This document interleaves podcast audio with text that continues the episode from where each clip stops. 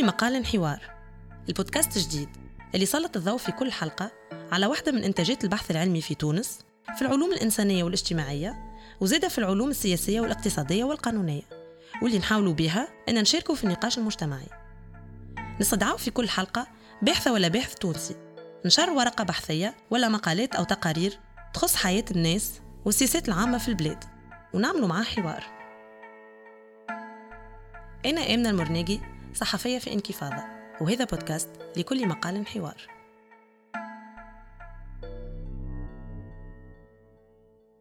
في الحلقة الأولى وبالتوازي مع المفاوضات مع صندوق النقد الدولي اخترنا أن نحكيو على الجباية. نفهموا أكثر النظام الجبائي في تونس. شنو هي الأفكار اللي استند عليها ولا الفلسفة اللي وراها؟ ونقفوا على الإخلالات ولا المشاكل في المنظومة هذه اللي تخليها ما تضمنش العدالة. ونفكروا في بدائل ممكنة. وهذاك علاش استدعينا حذانا اليوم أمين بوزيان مدير مشروع في منظمة بوصلة. اللي نشر مؤخرا ورقة بحثية عنوانها العدالة الجبائية تحدي مصيري في تونس. الورقة هذه تنشرت بالفرنسية تحت عنوان la justice fiscale un enjeu de survie pour la Tunisie. ويقترحها أمين للنقاش في إطار تحالف في زمر هنتونة اللي يخدم على المفاوضات مع صندوق النقد الدولي وزاد على الاقتصاد السياسي اللي يجي خلف المفاوضات هذه واللي انخرطت فيه تونس وانت من الثمانينات. عسلامة أمين ومرحبا بك. يعيشك شكرا على الاستضافة نبداو حوارنا بالسياق العام ممكن. تونس اليوم تعيش في أزمة اجتماعية كبيرة. غلاء أسعار تضخم مخلط النسب قياسية مشاكل هجرة مطالبة للدولة أنها تتدخل باش توقف النزيف اللي صاير في المقدرة الشرائية. وفي نفس الوقت الدولة تعيش في أزمة مالية وعاجز في الميزانية كانت ربطته أول العام باتفاق مع صندوق النقد الدولي. يقول قايل هوني علاش الحديث على الجباية في إطار السياق هذا شنو هو دخل المنظومة الجبائية؟ وشنو دور الجباية باش الدولة تحقق سياساتها الاقتصادية والاجتماعية؟ به آه، اولا نحط الأمور في سياقها التونسي.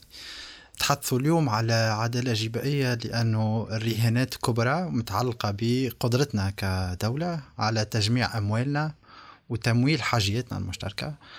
مسألة تنجم برشا عباد تظهر لهم مسألة تقنية ما عندهاش علاقة مباشرة بعيشتهم تاع كل يوم. في الحقيقة يتعلق بالأمر انه التونسي ينجم يمشي للسبيطار يداوي يلقى نقل عمومي محترم يلقى سكن اجتماعي إلى آخره من خدمات عمومية في علاقة العيشة نتاع التونسي نتاع كل يوم. قاعدين نعيشوا في تدهور كبير نتاع خدماتنا العمومية. نعتبروه نتاج لخيارات اقتصادية نحلوها ونتحدثوا عليها بشويه بشوية. السؤال اللي يطرح نفسه هل عندنا الإمكانية اليوم انه نوضع حد للتدهور هذا نتاع الخدمات العمومية ونسعاو كتوانسة باش نحسنوا وضعيتنا الاجتماعية بصفة عامة الاداه نتاع الجباية اداه محورية في الاتجاه هذا لأنه 90% من موارد ذاتية نتاع دولة ال ressources propres نتاع الدولة أكثر من 90% منهم متأتية من الجباية. أساس الفلوس اللي تجيب فيها الدولة متأتية من الضرائب. ونعتبره أنه عنا هامش كبير بالترفيع في موارد الجباية هذه. بالتالي وهذا يعنينا كمنظمة بوصلة اون بروميي ليو تقليص الفوارق الاجتماعية تمكين العباد من حقوقها الاقتصادية والاجتماعية وبطبيعة الحال تدارك الإخلالات في المالية العمومية من عجز كبير خلطت له الميزانية متاع سنة من صعوبات كبرى في تمويل الميزانية متاع سنة في آه، معناها لجوء مفرط آه، وغير مدروس للتدين الخارجي للرهانات والتداعيات الكبرى اللي مربوطة بالتدين الخارجي. تحدثت أنت على المشكلة مع المفاوضات مع صندوق النقد الدولي أو les emprunts multilatéraux بصفة عامة وقت نمشيو ندينوا من عند المانحين هذوما المانحين يشترطوا وكيف يشترطوا en fait يحدوا خياراتنا الاقتصادية والاجتماعية. وبطريقة هذيا نرتهنوا آه، سياده الشعب. ورئيس الجمهورية يجي برشا في خطاباته مسألة سياده الشعب. والمسألة نعتبروها جوهرية في العلاقة بسيادة الشعب. هي المسألة الاقتصادية الاجتماعية. وإحنا عندنا 30 سنة نتبعوا في الخيارات الكبرى اللي صندوق النقد الدولي راها هي الخيارات الأسلم. واللي بالنسبة لي أنا إحنا باءت بالفشل. وفي الوقت اللي هو يتحدث فيها على سيادة الشعب نشوف أنه الحكومة اللي آه، حتى هو واللي مسؤول عليها سياسيا تمشي تفاوض مع صندوق النقد الدولي وتوجه مرة أخرى الاستجابة لشنو آه، يراه صندوق النقد الدولي يصلح لتونس. نتحدثوا على العدالة الجبائية إجمالا. بالنسبة لنا نحن الرهان آه، وراء المالية العمومية والسياسات الجبائية هو الإنسان هو ال bien-être نتاعو ما فماش حاجة أخرى qui peut justifier الاقتصاد أو المالية عمومية غير خدمة الإنسان والرفاهية الاجتماعية تاعو آه، المنوال الاقتصادي تبع في تونس وبرشا بلدان أيضا. منوال يخدم أكثر آه، مصالح البعض ومصالح آه، أقلية على حساب الأغلبية وقت اللي يستغناو الأقلية يستغناو على حساب غالبية شعب تونسي وغالبية شعوب بصفة عامة.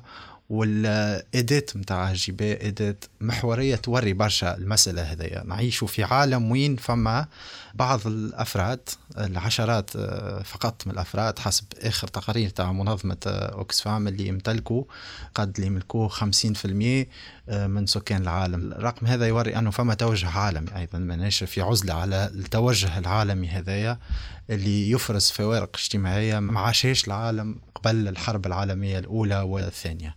تمكن أنه يقلص فيها برشا بعد الحرب العالمية الثانية لكن من السنوات الثمانين حتى لتوا فما ce que l'on appelle une globalisation des politiques بسياسات معينة. نجموا نوصفوها بسياسات نيو ليبرالية واللي عودت من جديد أفرزت فوارق اجتماعية كبيرة. أه، حكيت على الإصلاح الهيكلي أمين اللي تبنيته تونس في الثمانينات بشروط لافامي واللي في إطار السياسات اللي دخلت حيز التنفيذ وقتها هي التغييرات اللي صارت في المنظومة الجبائية. ممكن اللي تهمنا نحن بدرجة أولى الشهرة ولا الناس اللي عندها شهرية وما تحكمش في, في الاقتطاع الضريبي هي تغير الجدول الضريبي ولا البغام متاع احتساب الضريبة على الدخل اللي تغيرت جذريا من الثمانينات بطريقة سميتها أنت في الورقة اللي كتبتها غير عادلة. ولا باءت بالفشل؟ هو effectivement ما يسمى بالإصلاح الهيكلي le plan d'ajustement structurel اللي جاء اواخر سنوات 80 كان هو le tournant dans l'histoire récente نتاع تونس في مادة الجباية اجمالا في السياسة الجبائيه نتحدثوا هنا على وجه الخصوص فيما يخص l'imposition des revenus و effectivement عملنا un changement de cap كبير برشا في السياسة الجبائية. المعنى نتاع changement de cap on fait en sorte أنه الطبقات الوسطى هي اللي تحمل أساس الجهد الضريبي بعنوان الضريبة على الدخل. عليها هي موجه نسب ضريبية آه، كبيرة مقارنة بمستوى مداخيلهم. وفي نفس الوقت نخفضوا آه، بطريقة كبيرة برشا في النسب الضريبية على أصحاب الدخل العالي les hauts revenus فبطريقة هذه تعدينا من جدول ضريبي في السنوات الثمانين قبل الإصلاح الهيكلي كان فيه 16 شريحة وكان فيه نوعا ما آه، تدرج في النسب الجبائية بطريقة مبسطة اللي عنده آه، مدخول متوسط نسب تكون ضعيفة. وعلى قد ما المستوى الدخل يمشي ويعلى على قد ما النسب تمشي وتعلى سي بيان كو وقت اللي نخلطوا للشريحة العليا اللي كانت في السنوات الثمانين على مستوى ثمانين ألف دينار فما فوق 80 مليون نطبقوا نسبة 68% كيفاش بدلنا du coup كيفاش عملنا changement de cap بلاصة 19 شريحة ولاو خمسة فقط ولا الشرائح كي نشوف ال configuration نتاعهم هي شرائح متعلقة أساسا بالطبقات الوسطى. النسب الضريبية اللي مسلط عليهم نسب لاباس بها.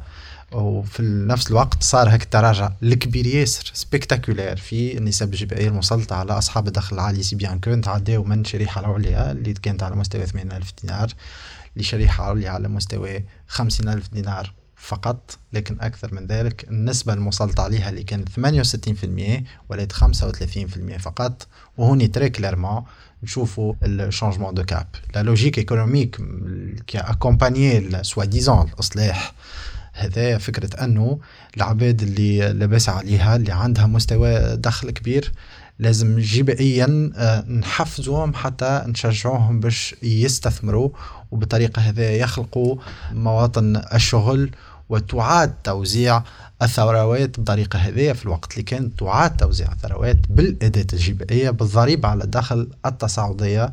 مسألة سهلة برشا اللي ياخذ أكثر ناخذه من عنده أكثر. بطريقة أنه الفرق اللي كان avant imposition بينات واحد يخلص شوية واحد يخلص خمسة ملايين واحد يخلص آه، خمسين مليون.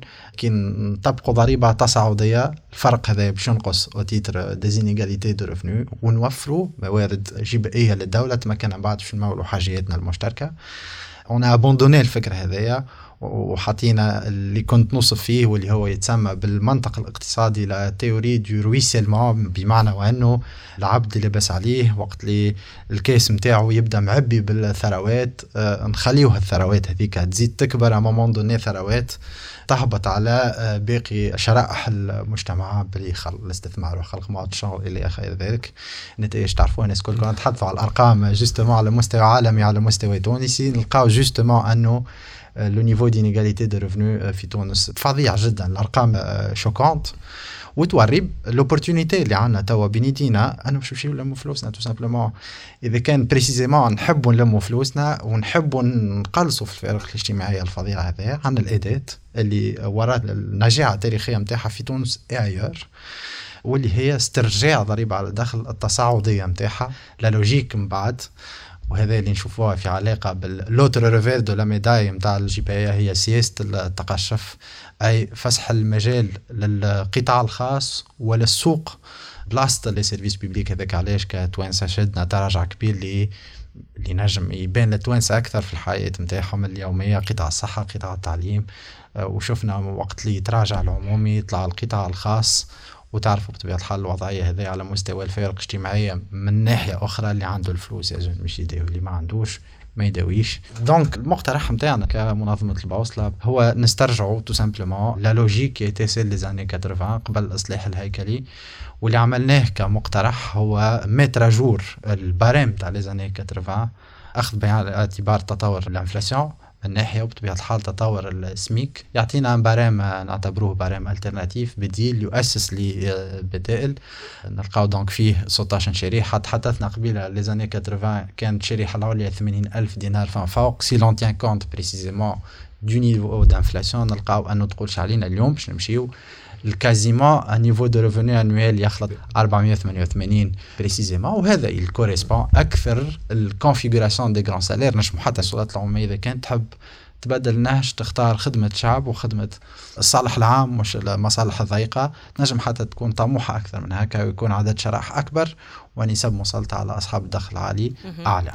donc نتيجة للتغيير الجذري هذا التفاوت في الدخل في تونس في 2011 وهذه الأرقام مش جديدة نتخيلوا اليوم كيفاش ولات لكن أرقام 2011 اللي أنت سميتها فظيعة في التفاوت في الدخل نلقى 1% من les plus aisés التوانسة يدخلوا في 10.9% من جملة المداخيل. نزيدوا أكثر 10% اللي بعدهم les plus aisés يدخلوا في 41.4% من جملة المداخيل. في المقابل نلقاو 50% من الشعب التونسي واللي يتلقاو المداخيل الأقل يدخلوا في 16% من مجموع المداخيل. هذا كان ياخذوا بعين الاعتبار الجدول الضريبي اللي اقترحتوه. كيفاش بالضبط ينجم يدخل أكثر موارد الدولة؟ en gros الفكرة الواحد في المية niveau de revenu نتاعهم محصول مداخيلهم قريب 11% من جملة المداخيل هذوكم. المردودية الجبائيه نتاعهم باش تتحسن. كيف كيف ال 10% et en contrepartie effectivement on pourrait soulager les classes moyennes en allégeant un peu les taux d'imposition. وهيك c'est ce qui est repris par notre proposition وهذا ما عندوش فقط en fait معناها منحى نوعا ما اجتماعي. نجم يسمع هكا يقول هذايا le souci c'est de réduire les inégalités هو بطبيعة مسألة مهمة.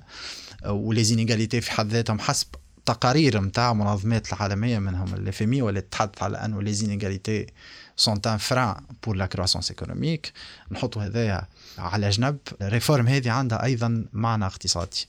وقت اللي حكينا على la logique néolibérale اللي وراء الجدول الحالي قلنا أنه لازم نحفزوا أصحاب الدخل العالي باش يستثمروا. la logique économique نتاع المقترح هذايا c'est de faire appel à un autre levier de la croissance économique ما يكونش الاستثمار الخاص نتاع اصحاب الدخل العالي لكن يكون الاستهلاك الشعبي. وقت اللي la classe moyenne نسولاجيوها شوية واللي عندها أكثر شوية revenu شنو باش تمشي تعمل بيه؟ وقت واحد يبدأ يخلص مليون ونص مش باش يمشي يبلاسيه في ال bourse؟ باش tout simplement يصرفوا. وهذاك اللي من شأنه أنه يدور الحركة الاقتصادية ونحن عايشين حالة ركود على المستوى الاقتصادي. donc فما ce que l'on pourrait générer comme recettes fiscales directement وقت اللي العباد اللي عندها برشا فلوس باش ناخذوا من عندها أكثر؟ من ناحيه من ناحية أخرى فما un effet indirect ينجم يجي من ال réforme هذا qui se traduit par une hausse des impôts indirects اللي هما les impôts sur la consommation وقت اللي العباد تولي عندها أكثر قدرة على الاستهلاك on va générer des impôts indirects بطريقة أكبر من ناحية من ناحية أخرى on va remplir le carnet de commande des entreprises notamment des TPE PME شركات صغيرة وشركات المتوسطة ونحركوا العجلة نتاع الاقتصاد. directement طلعوا في ال PIB tout à fait tout à fait. نحب نرجع على حاجة قلتها أمين اللي الخيارات الاقتصادية اللي تبنتها الحكومة باءت بالفشل لأنها ما قدرتش أنها تخلق نمو اقتصادي عبر التشجيع على الاستثمار. وحتى رئيس الجمهورية كان قال اللي آه، عندنا 60 سنة نشجع الاستثمار ولتوا لا تشجع.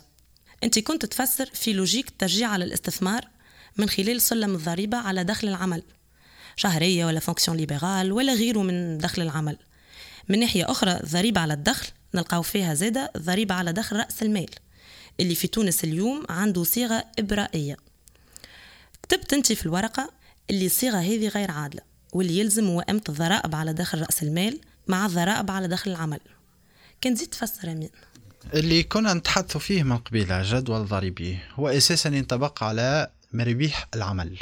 بمعنى أنه مهما كان العمل متاعنا مبدئيا هذا قانونيا بعد نحكيو على التهرب الجبائي.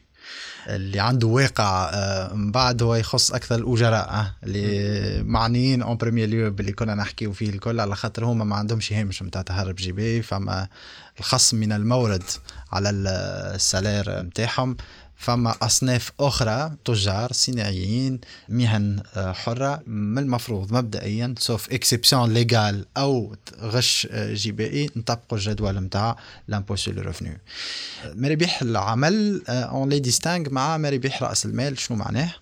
كيف نبدأ نمتلك عقار un appartement أو دار ونكريها ال capital نتاعي يجيب لي مداخيل.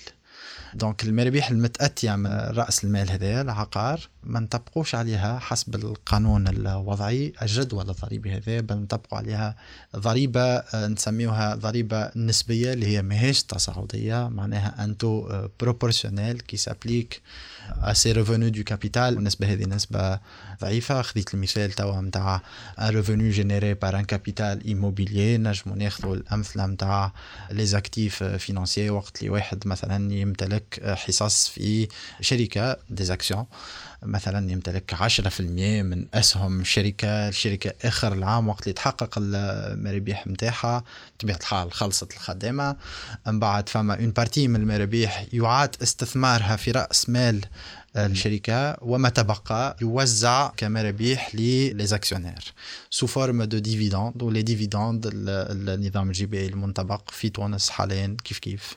خصم من المورد تحرري une retenue à la source libératoire à hauteur de 15% seulement. Donc il suffit تعمل retenue à la source هذاك ما عادش مطالب بضريبه بعنوان les dividendes أو مهما كان الربح الصافي نتاع الشركة مهما كان الربح وهذا اللي راهو فيه حيف.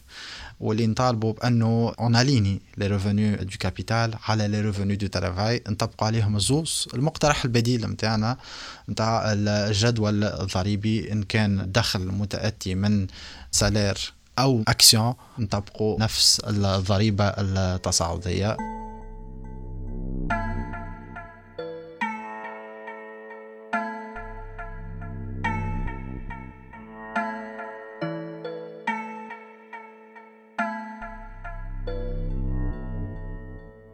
باش نحطوا زاد الأمور في إطار إنه في إطار يعني التقسيم العالمي اللي عمل إنه et la libéralisation تاع الاقتصاد التونسي إنه نخليو تونس سوق فيها يد عاملة رخيصة بين بين ظفرين باش تنجم تجلب الاستثمار que ce soit الاستثمار الداخلي وإلا الاستثمار الخارجي. باش نعملوا هذايا صار فما إصلاحات جبائية حكينا على الضريبة على الدخل ونجم نحكيو زاد على المنافسة الجبائية اللي ارتكزت عليها المنظومة الجبائية على الشركات ولا الامتيازات الجبائية اللي تعاملت للشركات. واللي بقات في تونس تدريجيا شركات في تونس تتمتع بامتيازات جبائية إلى حدود 2014 كما كاتبين أنتم في الورقة نتاعكم. اللي إلى حد ما في تونس كان الضريبة على الدخل متقاربة نوعا ما للضريبه على الشركات في العائدات الجملية للضرائب في في ميزانية الدولة. السنة في قانون المالية 2022 نشوفوا اللي العائدات الضريبية من ضريبة على الشركات تجي ثلث تقريبا العائدات المالية من الضريبه على الدخل. سي 3 فوا بلوس طالبوا إنه ترجع نسبة الضريبة على الشركات ب 25% في حد إنه 25% في حد ذاتها خيارات نوعا ما لا عادلة في طرحكم من الأول في الورقة أنا هوني ما فهمتش بالضبط علاش 25% دون لا ريكومونداسيون تاعكم شوية حقنا مشينا أكثر. إي ممكن هو أما التفسير من الأول يقول حتى 2014 في تطبيق السياسات العامة والسياسات الجبائية أنجت العداله فهم فيها العداله الجبائيه دونك انتج انجت لمساواه انجت بطالة. كانت واحدة من محركات الثورة. في لي ريكومونداسيون هاي نرجعوا ال 25% اللي هي يعني حكومة إلياس الفخفاخ ممكن 2013 2014 لا كنا 25% في حدود قانون الماليه 2020 آه، آه، اللي أيوة. اللي هبطها ل 15% كان هشام مشيشي في قانون الماليه 2021 donc il y a eu une baisse نتاع 10 نقاط كاملة بعنوان الضريبه على الشركات. 2014 وقت اللي كان إلياس الفخفاخ وزير مالية كان نزلها من 30 ل 25% إحنا faut voir les choses dans leur ensemble en fait وقت اللي ال contribution تاع شركات ضعيفة في تونس en fin de compte ce que nous proposons c'est un arsenal نتاع 4 mesures phares on va dire اولا فيما يخص النسبة الضريبة على شركات on propose de la rétablir au niveau de 25% donc de la hausser de 10 points نرجعوا في ال niveau اللي كنا فيه في 2020 آه، على الأقل. de garder وهذه مسألة مهمة وقت نتحدثوا على ضريبة على شركات النسبة نتاع 15% فيما يخص les TPE ou PME donc de réinstaurer une logique de progressivité فيما يخص les bénéfices des entreprises. خاطر les entreprises في المطلق ما عندهاش معنى خاطر فما des requins وفما les poissons صغار وما يعيشوش فرد واقع اقتصادي بالكل بل المصالح تنجم تكون متضاربة. تنجم تحط في القانون نسبة عامة 25 كما نقترحوا إحنا mais derrière y a des centaines de mesures d'incitation fiscale donc فما النسبة العامة mais en fin de compte نجيو نقولوا كما كان قبل بالنسبة لل export 10 سنين ما تخلص حتى شيء وكي نشوفوا عندنا comme mesures dans ce sens-là نلقاو حسب تقرير وزاري مرفق بقانون المالية الاخراني عندنا أكثر من 300 إجراء تحفيزي. عادة ما يمسوا d'ailleurs مربح الشركات. وعلى المئات هذه عدديا تاع des mesures incitatives الدولة عملت ال estimation تاع ال manque à gagner نتاع 70% منهم حسب تقريب 200 آه، وشوية نتاع des mesures. قداش لقات الكلفه نتاعهم قريب ال 5 مليار دينار. donc c'est un chiffre monumental qu'on tellement كبير que العباد ne visualisent pas mais déficit اللي عندنا في قانون الماليه 2022 واللي سامحوني كلمة صعيبة معناها باش يذبحونا عليه في صندوق النقد الدولي les deux tiers نتاعو قاعدين مسلمين فيه في des avantages fiscaux tout d'abord علاش نتحدثوا هوني على عدالة؟ يعني quoi concerne مواطن عادي قداش الشركات تخلص ولا ضريبة؟ en fin de compte تمسوا directement لأنه وقت اللي هما باش يخلصوا أقل ضرائب هو باش ي compenser. يا إما هو باش يخلص ال manque à gagner هذاك فلوس impôt à travers d'autres impôts ولا باش يخلصوا par un service public en moins en fin de compte الاجابه هي العدالة الجبائية والعدالة الجبائية تمشي dans ce sens-là والحديث على الضغط الجبائي عادة في تونس في الخطاب العام مش في تونس فقط. حتى المؤسسات المالية العالمية شنو التوجه نتاعها généralement تعمل classement نتاع البلدان على حسب مستوى الضغط الجبائي. واللي على مستوى ضغط جبائي مرتفع quelque part il est montré du doigt ويلزمو ينقص في الضغط الجبائي باش يقوي التنافسية نتاعو التنافسية الجبائية والتنافسية نتاعو كبلاد. بالنسبة لنا إحنا كبوصله على الأقل ضغط جبائي بالنسبة لنا بالعكس قد ما يبدأ مرتفع قد ما يبدأ مؤشر plutôt إيجابي. وهوني الإجابة ماشي ضغط جبائي في المطلق. شكون اللي عنده القدرة إنه يساهم أكثر؟ شركات وإلا أشخاص طبيعيين pour le coup وهوني الأدوات الجبائيه آه، مختلفة. pour prendre ممكن discussion نتاعنا في علاقة بالمرابح الشركات اللي شهدته تونس كتمشي عام. سباق نحو القاع nivellement par le bas تاع منافسة جبائية بين تونس وبقيه العالم هو عاش و quasiment tous les pays du monde دخلوا في ال logique هذايا باش تجلب الاستثمار نقص من الضريبة على الشركات. وهذاك علاش كنا في تونس عندنا نسبة متاع 44% نسبة عامة متاع ضريبة على الأنشطة التجارية آه، في سنوات 80 نهبطوها بتسع نقاط كاملة مع الإصلاح الهيكلي آه، يخلط المستوى 35% في 2007 نهبطوها 30% في 2014 25 والضربة القاضية نوعا ما مع هشام المشيشي en plus في طمك. خلال الموازنات تاع المالية العمومية اللي يساهم برشا هشام المشيشي في الاخلال الكبير في المالية العمومية. donc dans un contexte بالطريقة هذيك c'est scandaleux معناها حتى إحنا عندنا les dessous c'était tout simplement un plaidoyer un lobbying عملوه الشركات اللي قريبة من ال patronat وعلى رأسهم لي سي أو. كان ضغط برشا في اتجاه أنه يهبط نسبة الضريبة على الشركات. وكان المشروع الحكومي داير الأولاني déposé في المجلس على مستوى 18% زاد دخل المجلس زاد وهبطوا به ال 15% c'est dire aussi المنظومة اللي كانت تمشي كيفاش directement ملتصقة التصاق كبير برشا بالعالم المال وأصحاب المصالح العباد اللي عندها برشا فلوس في تونس والعباد ال influence مرة أخرى على حساب صالح العام وقت اللي عملنا هال baisse continue نتاع l'impôt sur les sociétés نرجع لل logique économique الليبرالية تقول أنه وقت اللي تخفض في النسبة en fin de compte اللي باش يصير en dernière analyse هو أنه الموارد باش تطلع. وقت اللي باش تخفض النسبة نتاع الضريبة على الشركات قدرتك على جلب الاستثمار باش تكبر.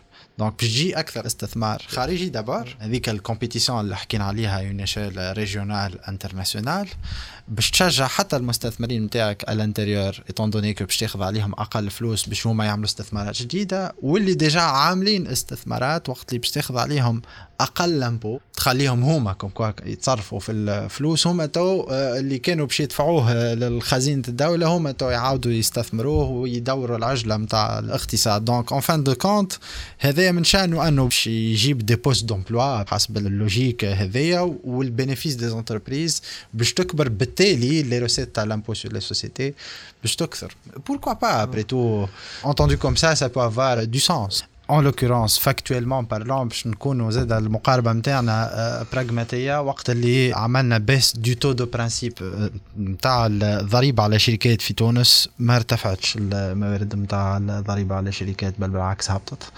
ما حديناش بالبطاله بل بالعكس قعدت في tendance à la hausse. ما جلبناش أكثر الاستثمار الخارجي حافظ على نفس ال tendance نتاعو في tendance stagnante voire dans une tendance à la baisse. donc كل الاهداف اللي كانت وراء ال logique الليبراليه اللي كنت تذكرها ما تحققتش واللي خسرناه نحن.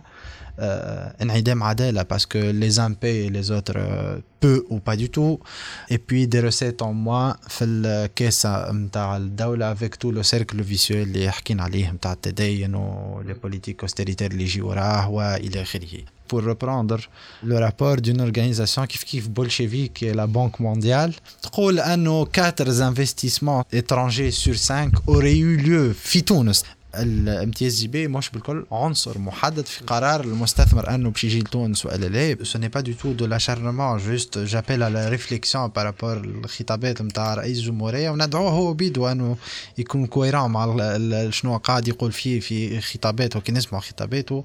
نجموا نصروا فيهم على مستوى السياسات الاقتصادية وعلى حقوق اقتصادية واجتماعية. تحدث برشا précisément على الهدايا الجبائية اللي تم تقديمها في مختلف قوانين المالية.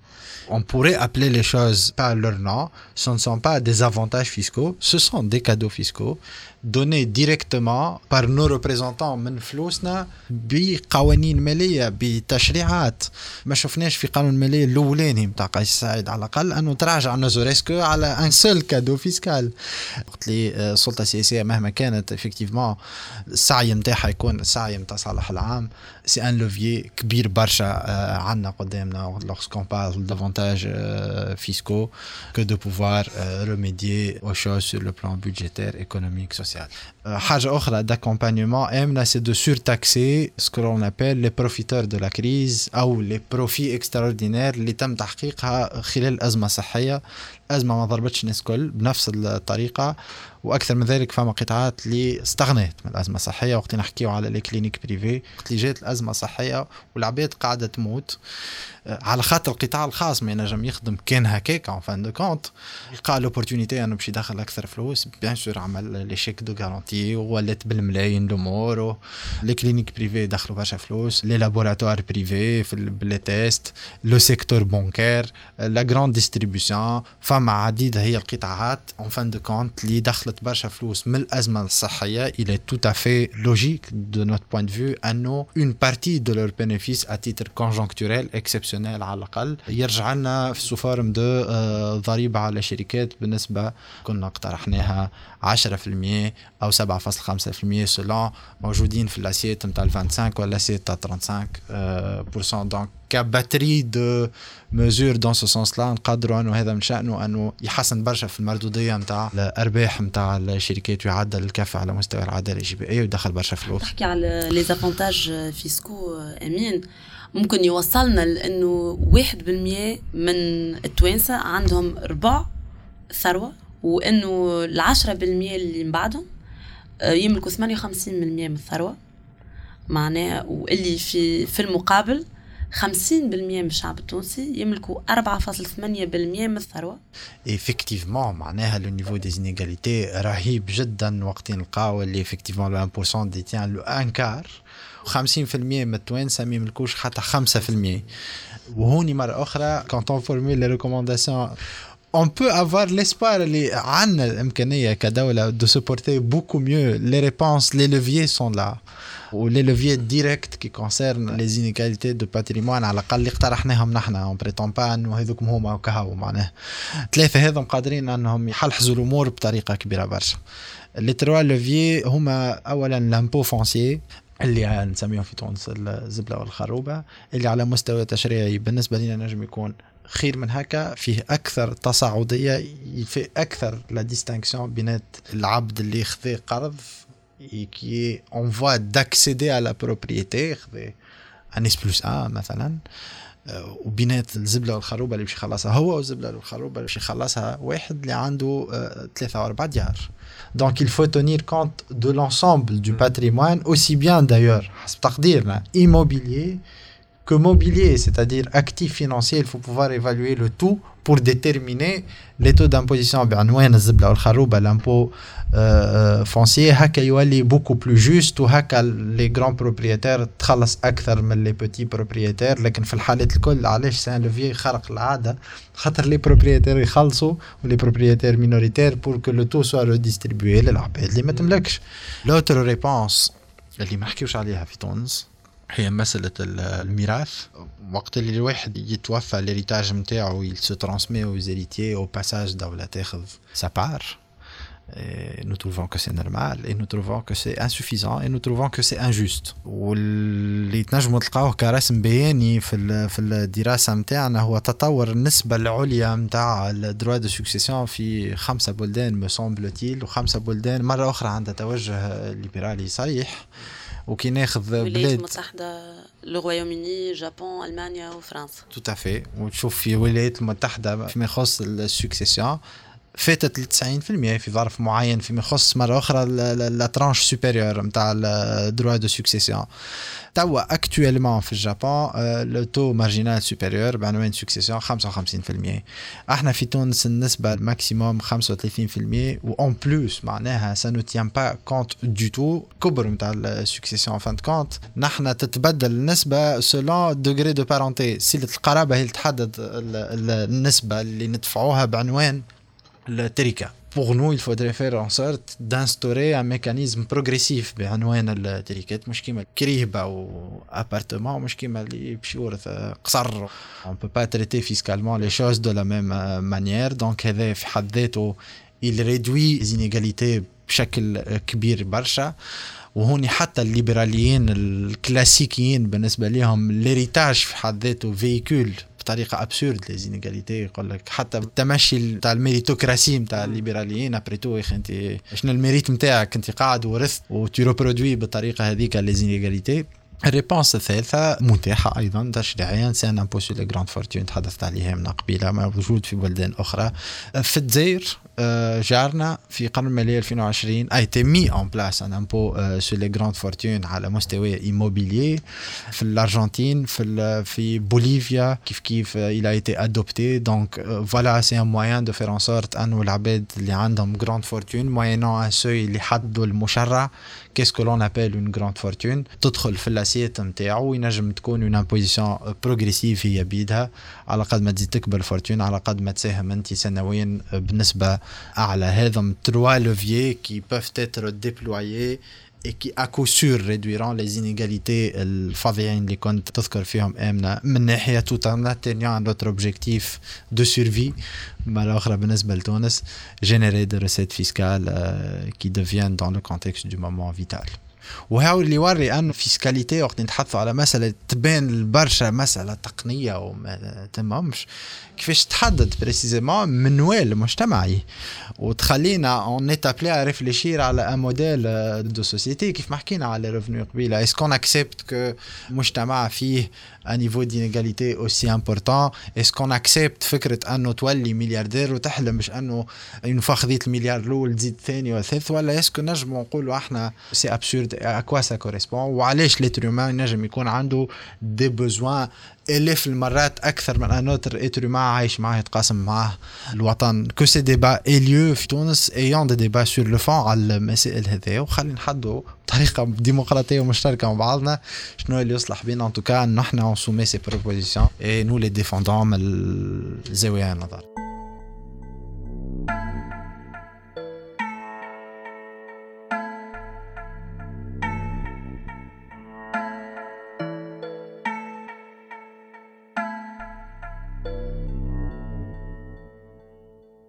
أنا نحب ديما نرجع في نفس ال méthodologie لل point de départ اللي هو يعني تطبيق الإصلاح الهيكلي عملنا امتيازات ضريبية عدلنا في الضريبة على الدخل و on crée الضريبة على الاستهلاك. في la politique de dérégulation الضريبه على الاستهلاك هيت نقصوا في الضريبة على المستثمر في الضريبة على اللي عندهم دخل كبير في في الضريبة على الثروة ولا كان فما ولا على الميراث ولا كان فما نحدوا منها. لكن في نفس الوقت أي آه، مواطن ولا مواطنة يعيشوا في البلاد هذيا يلزمهم يدفعوا ضريبة أكثر على كل حاجة تقريبا يستهلكوها. تفي من خدمات الحاجة اللي, اللي خلات توصل إنه في قانون مالية 2022 إنه 40% تقريبا 40% من المداخيل الجبائية للدوله التونسيه في ميزانية الدولة 2022 آه، جاية من الضريبه على الاستهلاك ولا ضريبة غير المباشرة؟ هما الضرائب المباشرة مختلفة ويمثلوا أكثر من 50% من الموارد الجبائية. فما الإيداء على القيمة المضافة فما الضريبة على الاستهلاك هذوما effectivement do يدخلوا تقريبا 39% voilà معناها des recettes fiscales كبار برشا. هذا يتraduit توجه vite عند السياسة الجبائية الحالية هي أن العمود الفقري نتاعها le pivot de la politique fiscale في تونس les impôts sur la consommation c'est l'imposition وباش تمتاز l'imposition de la consommation تمتاز بالحيف نتاعها تمتاز بال injustice نتاعها étant donné que c'est le même taux اللي باش تخلصو وقت اللي باش تشري الكارت نتاع التليفون وقت اللي باش تشري دابوس الماء وقت اللي باش تستهلك وقت اللي باش تمشي دي وقت اللي باش تشري دواء en fin de compte c'est le même taux qui est payé par اللي ما عندوش ينجم يكون حتى بطال d'ailleurs ما يدخلش في الضريبة على الدخل mais il est condamné باش يدفعها. هو بنفس ال montant اللي يدفعها العبد اللي لاباس عليه. هذوما ضرائب نسبية ماهمش تصاعدية. à vrai dire en fait قدره العباد هنا تدفع impôts. ما همش قادرين بال prélèvement أنهم يعيدوا توزيع ثروات كيف ما حكينا على ضريبة دخل تصاعديه على ضرائب على رأس المال. il revêt حتى pour certains impôts un caractère régressif régressif ça décrit le phénomène contraire de la progressivité en fin de compte ال TVA على قد ما تبدا لاباس عليك على قد ما la charge est supportée بطريقه beaucoup plus légère que les ménages pauvres et à l'inverse les ménages plus on est un ménage pauvre plus cette charge est, est plus importante. عبارة على en fait زوز عباد واحد musclé واحد ضعيف بالكدا ويهزوا في نفس charge نتاع musculation on va dire نقصنا ولا قلصنا في التصاعدية نتاع ضريبه على الدخل ضريبة على الدخل. أفرغناها من محتواها نمشي أكثر من هكا أفرغناها من محتواها. إمتيازات جبائية ما حققتش une efficacité fiscale على الشركات ما شجعتش على الاستثمار ما خلقتش مواطن شغل ما عملتش نمو. عملنا عليه جباية على الضرائب غير المباشرة اللي هي ما تثقل كاهل كان الناس اللي عندها أقل مدخول واللي تملك أقل ثروة 4.8% يعني 50% من من التوانسة. في نفس الوقت الحكومة في برنامج الإصلاحات مقترحة أنها تزيد في نجاعة نفس اللوجيك نفس الفلسفة اللي هي خلف المنظومة الجبائية هذه بإجراءات مثل رقمنة النظام الجبائي وترشيد الجباية هما كيفاش قالوها مع استثناء نسبة 35% دايوغ معناها الحكومة ماشية في نفس الحكاية إنها تزيد تغرق نحو نفس الخيارات اللي ما عملتش نمو اللي أنتجت فقر واللي عملت ثورة. Bien sûr, bien sûr, bien entendu, bien entendu. 2011 عملنا ثورتنا. 2013 بدأ أول ما يسمى مسار سلاح جبائي. déjà وصندوق النقد الدولي لعب فيه الدور الأساسي في الوقت هذاك كان إلياس الفخفاخ وزير الماليه حد لنا هو تشخيص نتاع النظام الجبائي التونسي مع الإدارة التونسية. حد لنا منهجية ما يسمى الاصلاح كون لنا مجموعات العمل. كون العباد اللي باش تخدم في وسط les groupes de travail هذايا و nous a tracé les grandes orientations et parmi les grandes orientations هذوما c'est d'accentuer le recours les impôts sur la consommation هانا 7 8 ans plus tard on se retrouve à reproduire le même schéma. صندوق النقد الدولي يعتبر انه TVA يعترف أنه c'est un impôt injuste لكن d'un autre côté يقول c'est un impôt efficace t'es qu'un consommateur en fin de compte ماكش باش تخلص ال fisc هذاك علاش d'ailleurs ils appellent impôts indirects باش تمشي للحانوت par exemple نتاع حوايج تشري سروال. دفعت انت TVA وقت اللي شريت السروال في الحانوت هذاك. ومن بعد الحانوت هذيك هي يلزمها تcollecti TVA من عند clientات اللي بعت لها الحوايج الكل تمشي ال fisc وتصور تعمل déclaration de TVA اي سي لا كو la fraude موجودة admettons que c'est efficace ce que nous proposons c'est de corriger les effets néfastes à travers trois recommandations أولا faire en sorte أن les produits de première nécessité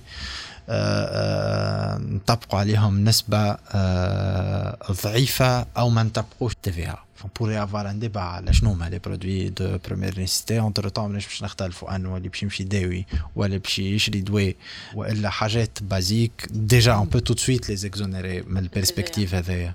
دان اوت كوتي المقترح الثاني اللي نمشي في tamashi complémentaire, c'est de cibler la consommation des ménages riches en mettant en place une liste de produits qu'on qualifierait de produits de luxe. Kif kif, on pourrait avoir un débat là-dessus, mais en fin de compte, euh, il y a certains produits اللي هو حكر على consommation نتاع كان العباد اللي لبس عليها وللتذكير هوني كان معمول به في قانون تونسي هذا لحد 2007 on avait un taux de 29% qu'on propose de rétablir اللي كان il s'appliquait à une liste de, de produits de luxe وكانت ريكومونداسيون تاع لي فيمي خاطر encore une fois زاد il faut simplifier بالنسبة لهم هما le régime fiscal donc avoir 4 taux c'est trop ils nous recommandent d'ailleurs d'avoir deux taux donc إحنا en l'occurrence on préconise la démarche contraire من اللي تونس قاعدة تعمل فيه depuis 30 سنه الناس كل ممكن سمعت بال augmentation d'un point في ال TVA في قانون الماليه 2018 me semble-t-il.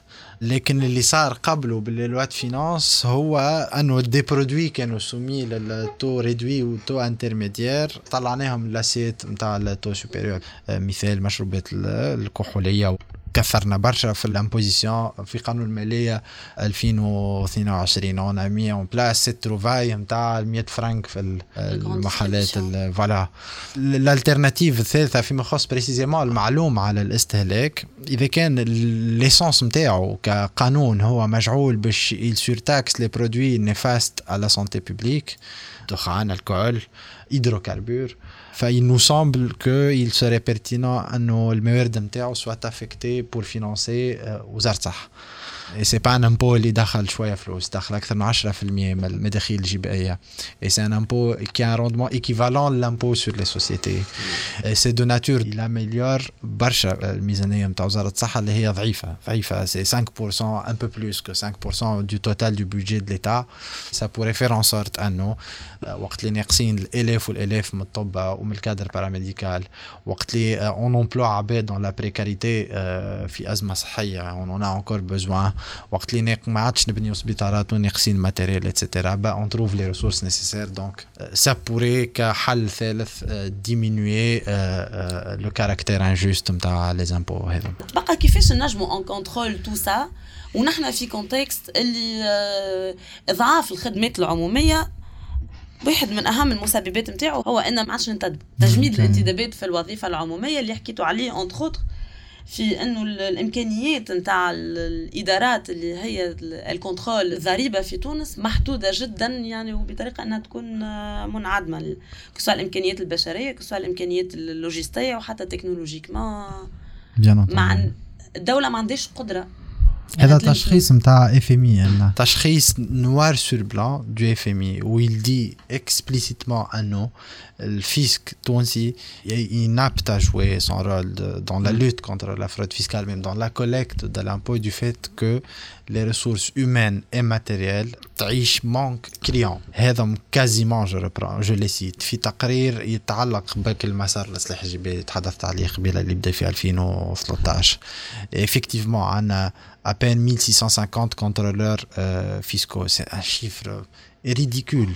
وقت اللي نتحدثوا على des, des centaines de milliers d'entreprises وين فما كان الربع يعمل déclaration imposable et souvent d'ailleurs sous déclaration والباقي الكل ما يصرحش وهو لازم يصرح حتى لو كان يكون déficitaire ولا حتى لو كان ما حققش مرابح وقت نتحدثوا على أكثر من 400 000 forfaitaires industriels et commerciaux quasiment 90% تخلص ال minimum d'impôt وشطرهم ما يصرحوش أصلا.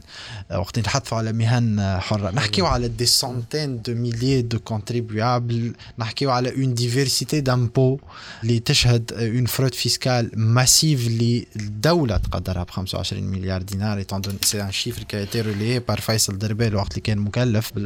الجبائي اللي دار الوزارة الأولى وقت اللي كان يوسف شاهد. وزير الأول c'est un chiffre qui est repris par نزار يعيش وقت اللي كان وزير ماليه قال 24% من البي بي سا نو دون ابروكسيماتيفمون لي 25 مليار لا اون نو بارل بلو تذكروا حكينا حكينا على لو مونك غاني اللي جاي من لي زافونتاج فيسكو اللي هو كازيمون لي دو تير من ديفيسيت فيسكال هنا الفرود فيسكال تكلفنا كازيمون 3 فوا بلوس Donc, c'est d'une hypocrisie et d'une stupidité. انه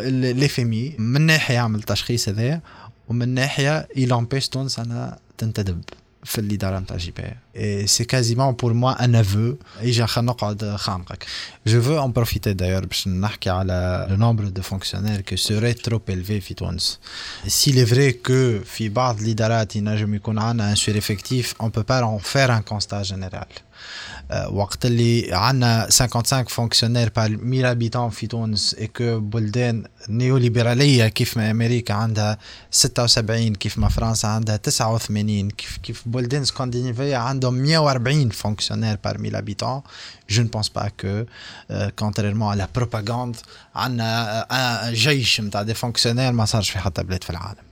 1 2 كيفاش نحسبوا précisément الكلفة نتاع ال masse salariale نتاعهم bah, généralement on la calcule soit en rapport du soit en rapport du PIB الكلفة تكون أضعف برشا إذا كان جينا نعملوا de la croissance économique ال PIB نتاعنا خير وال taux de croissance نتاعنا خير وال budget نتاعنا أكبر donc تدخل شي نقسموا في X على Y مركزين كان مع X وناسين Y والحل في Y en l'occurrence العدالة الجبائية معناها اللي العنوان نتاع ال papier العدالة الجبائية تحدي مصيري في متناول تونس. هو عنوان المحاور الكبرى للإصلاح نتاع نتاع الحكومة اللي توجهت به لصندوق النقد الدولي. الإرادة السياسية الرئيس بالدستور الجديد مش في الدستور الجديد نعرفوا اللي الحكومة رافعة راية العدالة الجبائية كي مشيت للصندوق النقد الدولي. شنو الفرق بين العدالة الجبائية اللي أنت خدمت عليها واللي تقترحوها في تحالف آه، يزي مرهنتونا وبين العدالة الجبائيه اللي اللي رفعتها الحكومة. tout d'abord ماذا بيا نعرفها خاطر نحن كمتابعين آه، كجمعيات متابعة وتحب تبع المسار المفاوضات بين تونس والصندوق وكباحث أنا على مستوى. ما عنديش ما نجمش نقول لك خاطر ما عنديش برنامج نتاع اللي تقدمت به الحكومة للصندوق النقد الدولي. ça peut pas être un contenu que les PowerPoint les slides اللي قدمتهم لنا رئاسة الحكومة وزارة المالية. وأنا en tant que citoyen قبل كل شيء je devrais avoir accès وإحنا يظل حكينا على الرهانات الكبيرة برشا وراء مفاوضات مع الصندوق. هاو نزيدك مع تجميد الانتداب فما زاد تجميد الأجور. وحكينا على les bas salaires notamment نتاع العباد اللي تخدم في ال fisc. des enjeux terribles très graves pour la Tunisie وين نحن ما نعرفوش tout simplement معناها donc déjà هذا أول élément de réponse وهذا في حد ذاته scandaleux quel que soit le pouvoir en place ما ينجمش يكون مقبول لأنه مواطن مصيره ومصير الأجيال القادمة قاعد يتقرر. بالحكومة الحالية من غير ما تعلموا تعلموا مش تشاركوا وياخذ هو القرار وديمقراطية. لا تعلموا تو دابور Un. Deux, il faut faire très attention, c'est une guerre de mots en fait. Même le FMI قادر يحكي على العدالة الجبائية tout en faisant tout le contraire. Équité fiscale selon le FMI pourrait être euh, simplement l'amélioration de contribution fiscale des professions libérales, de ريجيم فورفيتير لي زاندستري لي كوميرسيو حاجات باهيه معقولة معناها واحد. mais aucunement انه l'impôt sur revenu يسترجع véritablement ال progressivité aucunement نتاع انه le système en fait le changement de paradigme هذايا يتمس fondamentalement donc la justice fiscale un enjeu de survie à la portée de la Tunisie هو ورقة كتبها أمين بوزيان موجودة على موقع بوصلة نشرت تاريخ 28 جوان 2022 نهارين قبل مشروع الدستور المقترح. و تنجموا تلقاوها بتدخل نحطوها un lien في في البودكاست. تلقاوها على site بوصلة pour plus de détails merci merci beaucoup امين اللي جيت c'est un plaisir امنا merci à vous pour l'invitation وكان حوار شيق جدا وك militant نتاع عداله جبائيه c'est un plaisir particulier باش نكون معاك كيف هذا اللي خدمت على justement les montages financiers ou les paradis fiscaux. Donc, شرف ليا un plaisir particulier. بودكاست لكل مقال حوار. الحلقة الأولى العدالة الجبائية مع أمين بوزيان إنتاج انكفاضة بودكاست. إخراج إمنة مرنيبي مرافقة تحريرية مالك خضراوي. مونتاج وتصميم صوتي أسامة جايدي إشراف ريم عمامي. بالتعاون مع كامل فريق انكفاضة.